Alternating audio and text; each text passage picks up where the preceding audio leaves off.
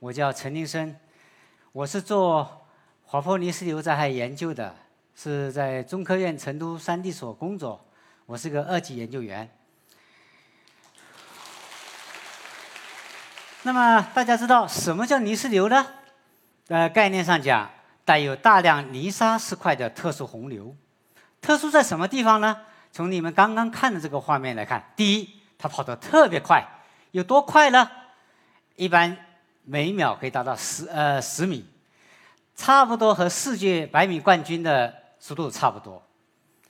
第二个显著特点呢，是它搬运的石块特别大，冲击力特别大。在我见过的最大的石块直径有多大呢？直径有十五米。这是一三年在汶川棋盘沟爆发了一场泥石流，但这块是直径最大的，不是最重的。最重的一块石块是两千零三年丹巴美人谷发生了一场泥石流灾害。搬运的石块虽然最大直径只有十三米八，但是这个石块要两有两千五百吨，也就是我们有。用卡车十吨的卡车要两百五十个卡车才能把它拉完，它冲击力很大。所以你在这个画面上，你可以看到隐隐约约可以看到这个上面有很多的滚石。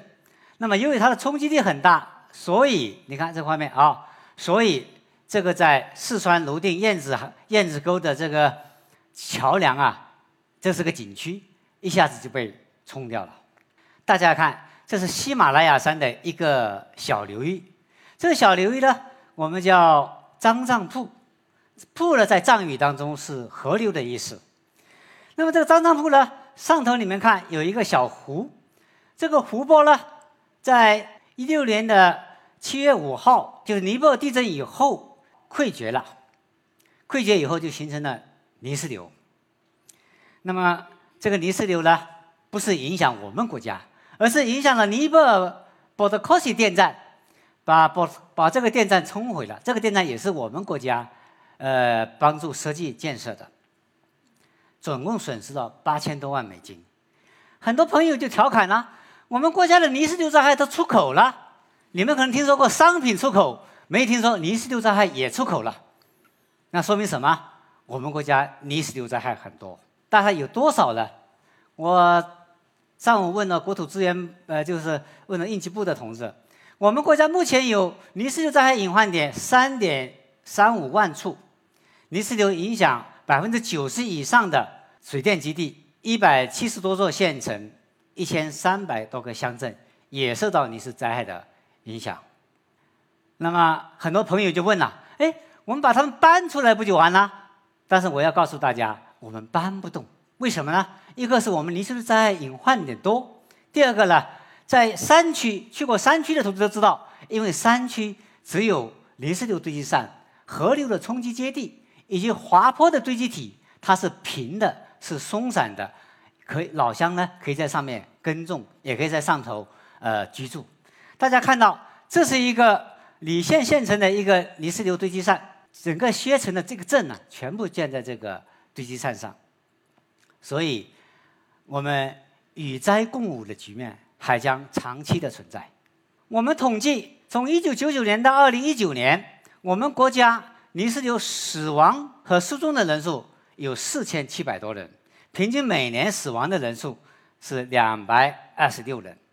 最大的一年是二零一零年，这个就是汶川地震以后的第三个水文年，这这年死了两千零七十三人。为什么两千一零年灾害特别多呢？因为两千一零年我们发生了我们有记录以来最大的一次泥石流灾害。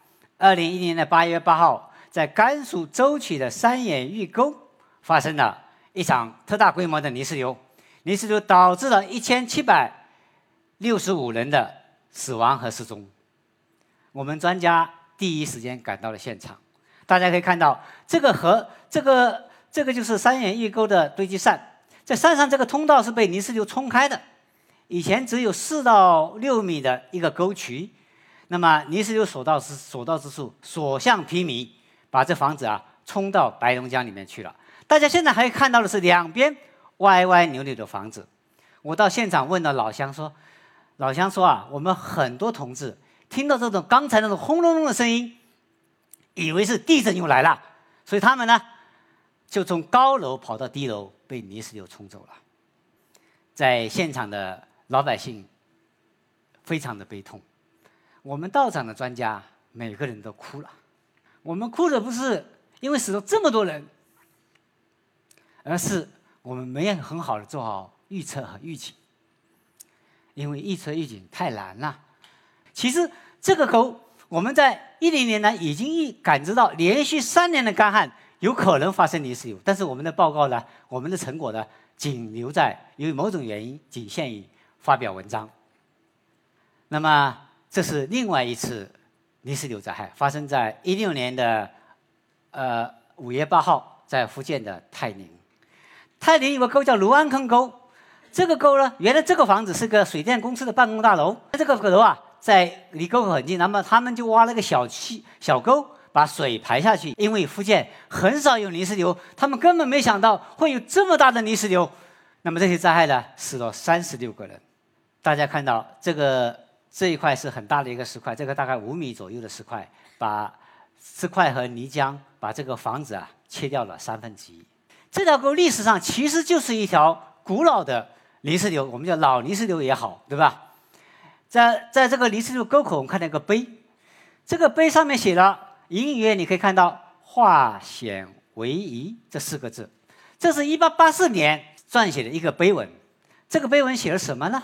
说啊，在福建闽江上游的一段河叫金溪，这个金溪呢以前是他们行船用的。我们把闽西北的粮食运到福州，把福州的盐。运到闽西北这样的一个通道，但是呢，行船到这里啊，经常发生事故，因为在这一段的河道里头，礁石特别的多，所以说这条沟历史上就是一条泥石流沟，只是很遗憾，我们没有人够识别，所以发生了这样的灾害。大家再看这栋房子，这栋房子不起眼，叫燕子酒家，这个是在四川省的这个岭南县。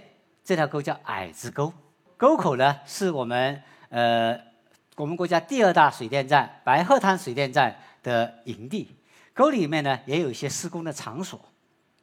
沟口还有一块大石块，这块石块呢是很大的一块石块，大概十三米左右。这条沟啊以前就是泥石流沟。我们之所以拍下这个照片呢，我们觉得它是泥石流沟，就给当地的呃同志说啊，这条沟是泥石流沟，这个房子啊可能有些危险。但是呢，呃，施工营地他们侥幸心理啊，就把这个沟啊，把这个民工啊住在这个二楼，住了四十多个人。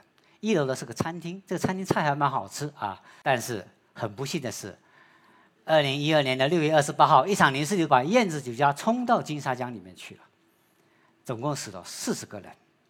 那么大家就问了：泥石流能不能预测？我们能不能挑战这样的科学难题？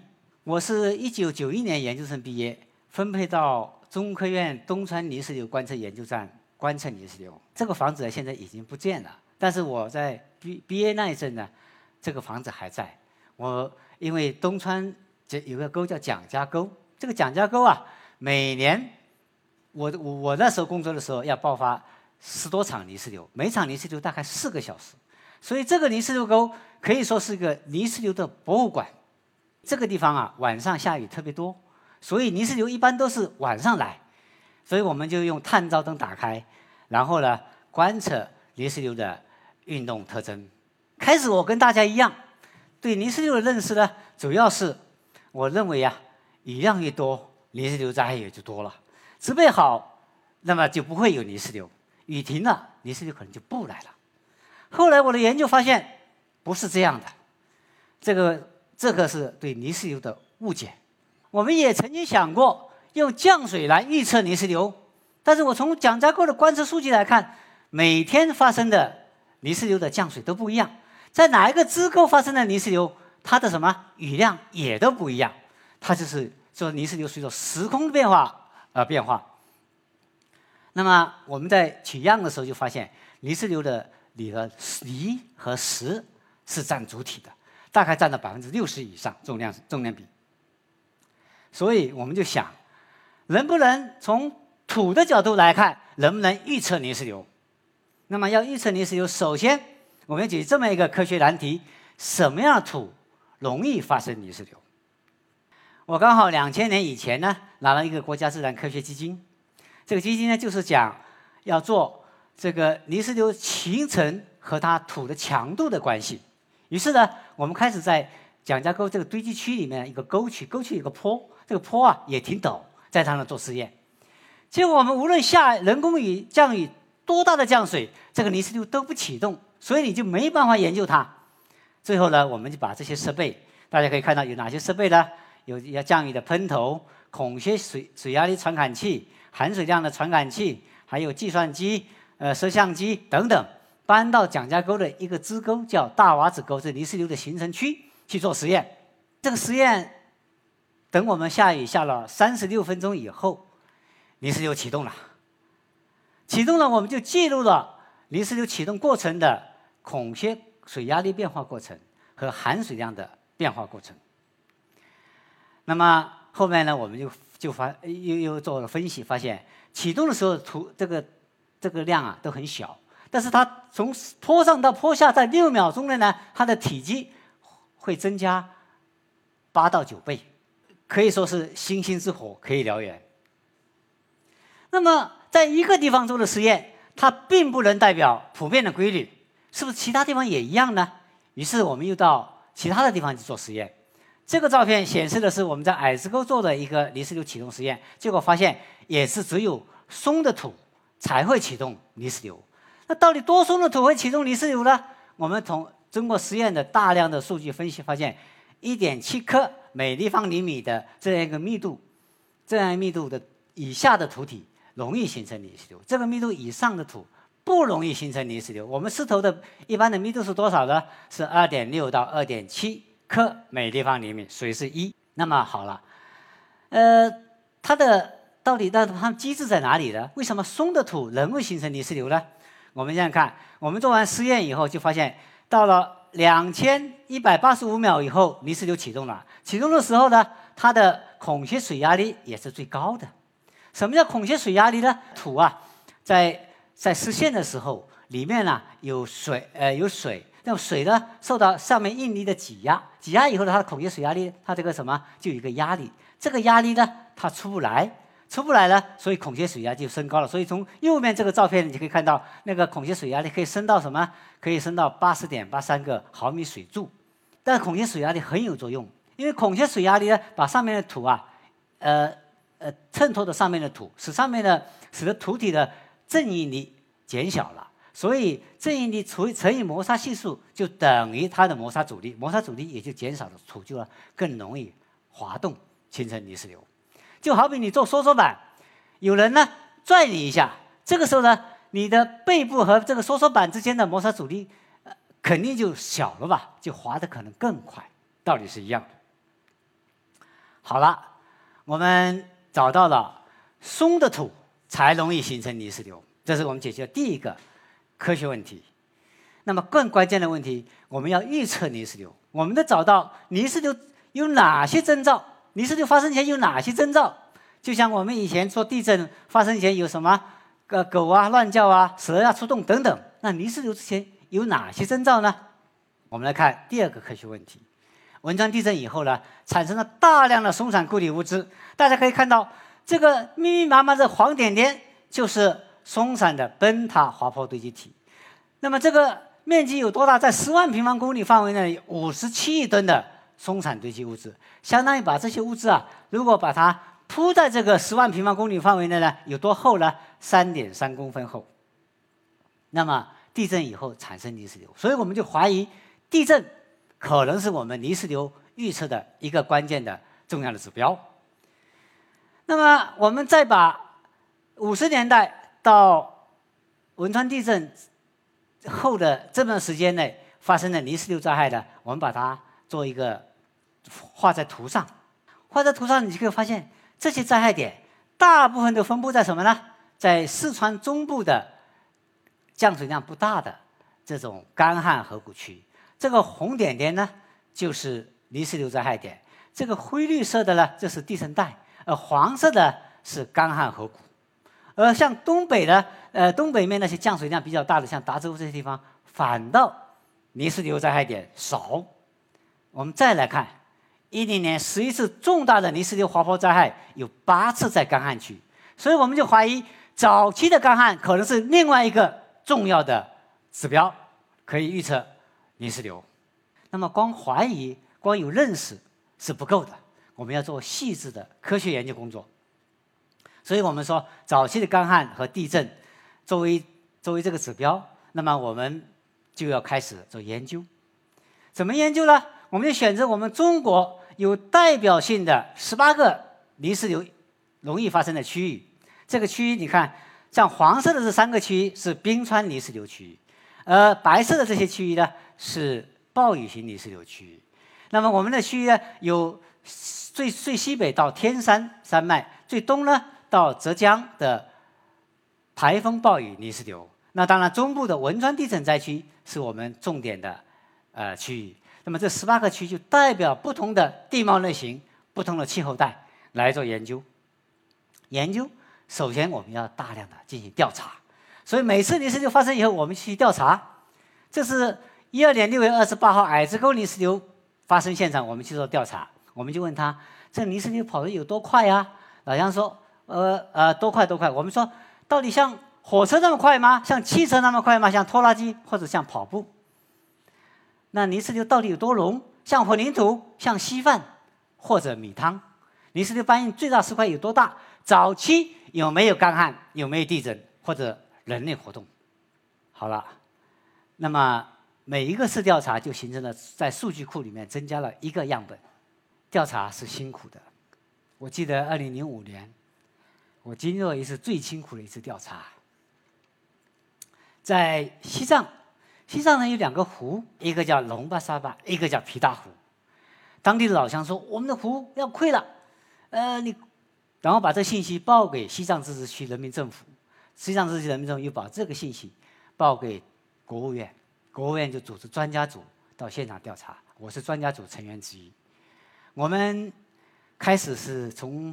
从从他有一个叫强木村的地方骑马骑马出发，最后到五千三以上的马也走不动了，我们就爬，爬上去以后，在在这个爬到这个地方叫皮大湖，这个皮大湖你可以看到后端的冰川已经深入到湖里面去了，湖水涨了，所以风险是存在的。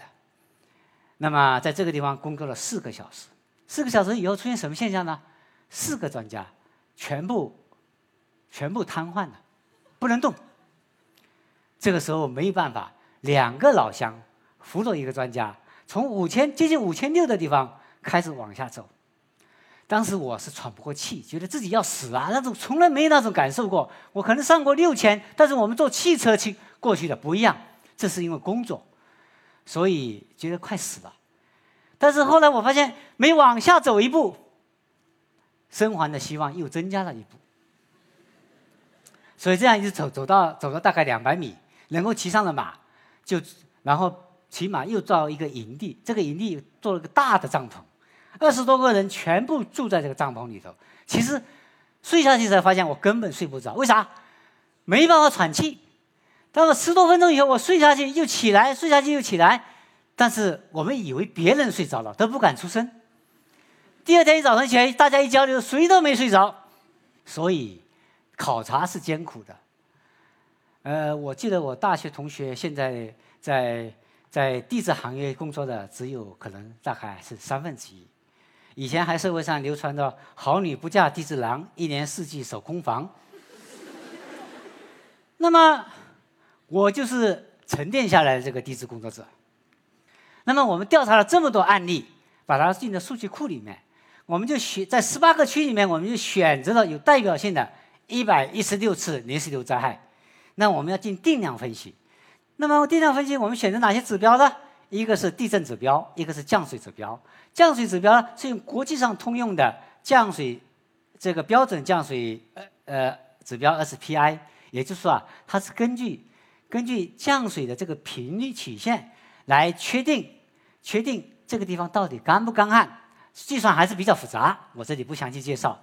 那么也就是说，我无论我就用这个指标知道降雨量，我就知道这个地方早期干不干旱。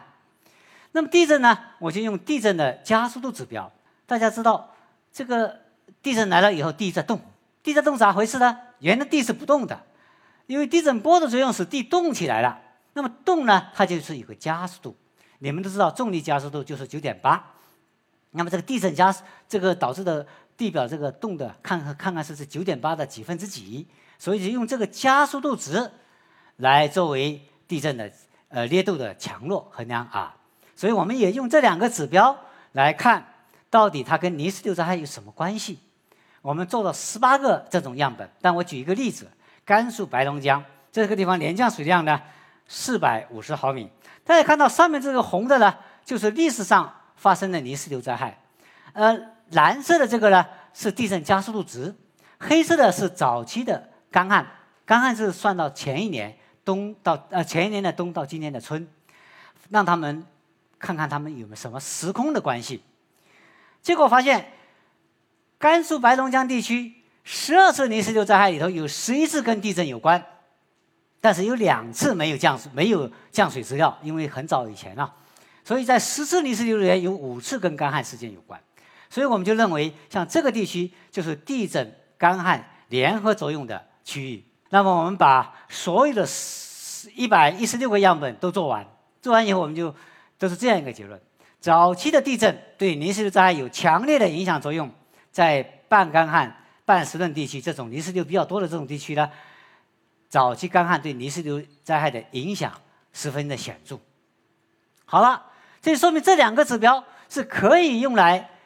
预测泥石流灾害的，也是可以作为泥石流灾害预测的这个前期的这个标准。那么，光有这个统计数据的关系还不能说明问题，我们要在机理上搞清楚。那我们就做开始去做干湿循环的实验，就是把这个土啊浇点水，然后再烘干，这样呢看看它有没有什么性质的变化。结果呢发现。无论是百分之十的粘土颗粒含量的土，或者百分之三十的粘土颗粒含量的土，它都会出现裂缝。只是百分之三十的土呢，裂缝多一些。也就是说，干经过干旱的这个土容易产生裂隙。好了，干旱土产生裂隙，地震在地下也产生裂隙，这就形成新的通道。这个通道呢，就可以把地表水很容易的渗透到地下，容易产生滑坡和泥石流。好了，我们解决了。第二个问题，就是可以，这就是可以预测泥石流的哪些指标？那么第三个问题呢？我们刚才讲了，我以前说了，就是说降水越多，泥石流灾害越多，不一定对啊。那么因为泥石流在呃发生的时候啊，在不同的地方，它的雨量是不同的。我们怎么样进一步完善这方面的研究呢？我们研究所有个另外一个呃，我们科呃一个同志，他做了一些统计。世界上所有的泥石流，我们来看，纵坐标是降雨强度，横坐标呢是降雨历时。那么所有的泥石流发生的什么？它的雨量啊都有很大的跨度。以汶川地震为例，连降呃这个每个小时的雨量在七点三到四十四点八毫米都可以产生泥石流，似乎有点大。所以呢，我们就选择了更多的观测区域，比如我们在西藏的波密也见到了。一个冰川泥石流的地质灾害呃观测研究站，那么这个地方呢，泥石流发生以后呢，我们就可以知道它降水多少，气温多少。我们在很多的监测点，比如说矮子沟，我们也监测了这个雨量，那我们也知道泥石流发生的时候雨量多少。我们把这些雨量点在图上，我们就可以知道哦，这个比如说我们四川省。那么哪些地方的临界雨量是多少？比如说像这个这个图，我们就可以看到，在东北部的达州这些地方，临界雨量是五十八个毫米。那么在我们北部的这个阿坝州呢，有的地方呢，临界雨量一个小时才六个毫米。我们就把这个雨量的，呃，这个差异啊，呃，产生泥石流这种差异就可以搞出来了。那么我们把这些基本理论解决了，那么我们要预测泥石流，还需要解决技术上的问题，所以我们就做了模型。就把这代表性的泥石流样本点在这这张图上。这张图呢，纵坐标就是地震加速度，横坐标呢是 SPI 干旱。那么就发现，大部分的泥石流都发生在这个中高，就是干旱也是中高，呃，这个地震也是中高的这么一个区域。那么这样呢，我们就可以预测泥石流了。我们从一二年开始预测，一直到今年，连续的九年都预测了泥石流。那么朋友们要问，你预测的效果怎么样呢？我们就以两千二零年的预测为为依据，我们来看我们预测结果怎么样。两千年的这个我们的背景是这样的：汶川地震以后呢，土体固结以及生态恢复了一部分，特别生态恢复了百分之九十左右。中小地震呢还是比较多，就早期的地震啊。川滇和黄河中游的山区呢，冬春连旱，干旱区森林火灾比较多。两千年我们预呃，两千零二零年我们预测长江中下游和新疆的西北部西风带降水会偏多。那么根据这些这些背景值，我们就预测到呃这个泥石流灾害发生主要发生在这七个区，包括川滇干旱河谷区和这个我们呃四川的地震灾区等等七个区。那么这个结果对不对呢？我们来看。我们就以四川为例，四川在八月十六号以前，我们我叫我的学生画了呃统计了一下，我们四川发生的滑坡泥石流灾害点，他大概画了大概有十五个点，结果有十四个点都在我们预测的中高危险区，而森林火灾以后形成的泥石流的灾害点呢，都在我们的高危险区，预测准确率呢可以达到基本达到百分之百，预测完了。这个成果怎么样转？怎么样能够应用呢？我们是通过咨询，呃，给国家写咨询报告。因为减灾啊，这个是我们呃是我们国家的大事，所以我们每年在五月份以前就写咨询报告，让国家领导呃领导人或者是省部级领导人看他们批阅。批阅以后呢，然后从上上游一直到下游，一直到宣传到群车群方圆。那么，比如说这个例子，就是我们一二年六月六号。那么省长批示的三地所这份研究报告十分重要，要来指导我们的加强呃监测防范。那么这个预测以后呢，六月二十八号当年在矮子沟，也就是你看我们的预测区就在这，那么就发生了特大一次泥石流。这个流域里面呢，五百七十三个人，因为我们国土部门都给他们宣传，今年你这个地方连续干旱，要注意泥石流，你降水可能比原来会减少三呃三分之一这样都要都要跑。所以，五百七十三个人泥石流发生以后，没有人员伤亡。其实，我们二零一零年我已经做了预测了。这个预测结果是什么呢？在北部舟曲，这是红红的，因为它早期连续的三年干旱。但是我这个报告交给专家同行审查的时候，同行说你不能够保证干旱以后会有大的暴雨。那么。以前我们的降水啊，这个预测啊水平还比较低，所以呢，这个报告最后没有报给中央。所以我当时到了周期以后很悲伤，但是它是发表在一个学报的杂志上。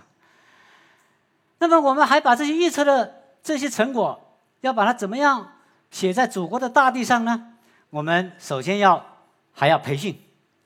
我每年从二零一二年的夏天，每年我们都写教案，然后。组织群车群防员来培训，这个是我在呃南充做了一次培训，再看千人的会场。那么知道群防员今年是什么形式？你们什么时候该跑？好了，经过这个当地干部群众的努力、管理人员的努力和我们科技工作的努力，我们四川汶川地震灾区，你看死亡人数从一二年逐年的下降，一三年灾害呢其实比一二年还多，但是死的人呢？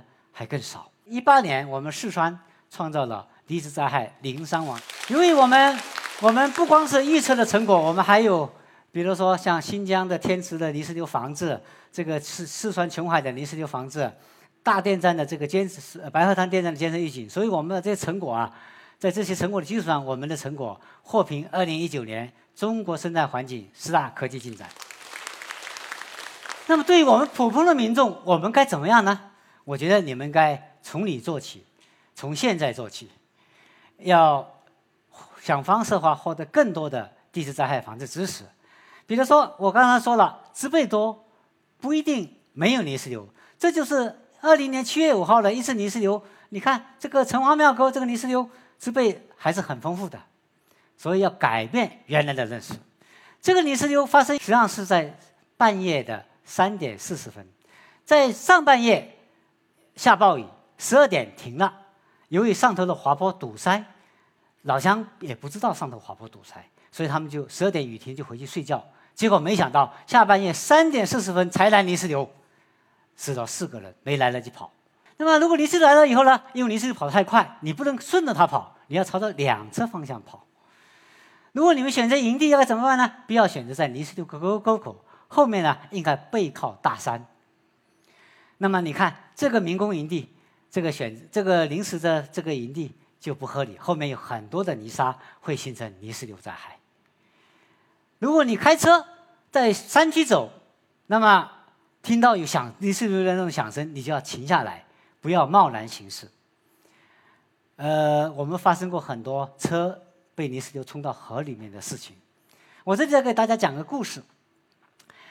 在我从丹巴到康定的有一次啊，就大渡河走，大渡河那个点干旱河谷很艰险。那个司机啊拉着我走的时候，他不响喇叭。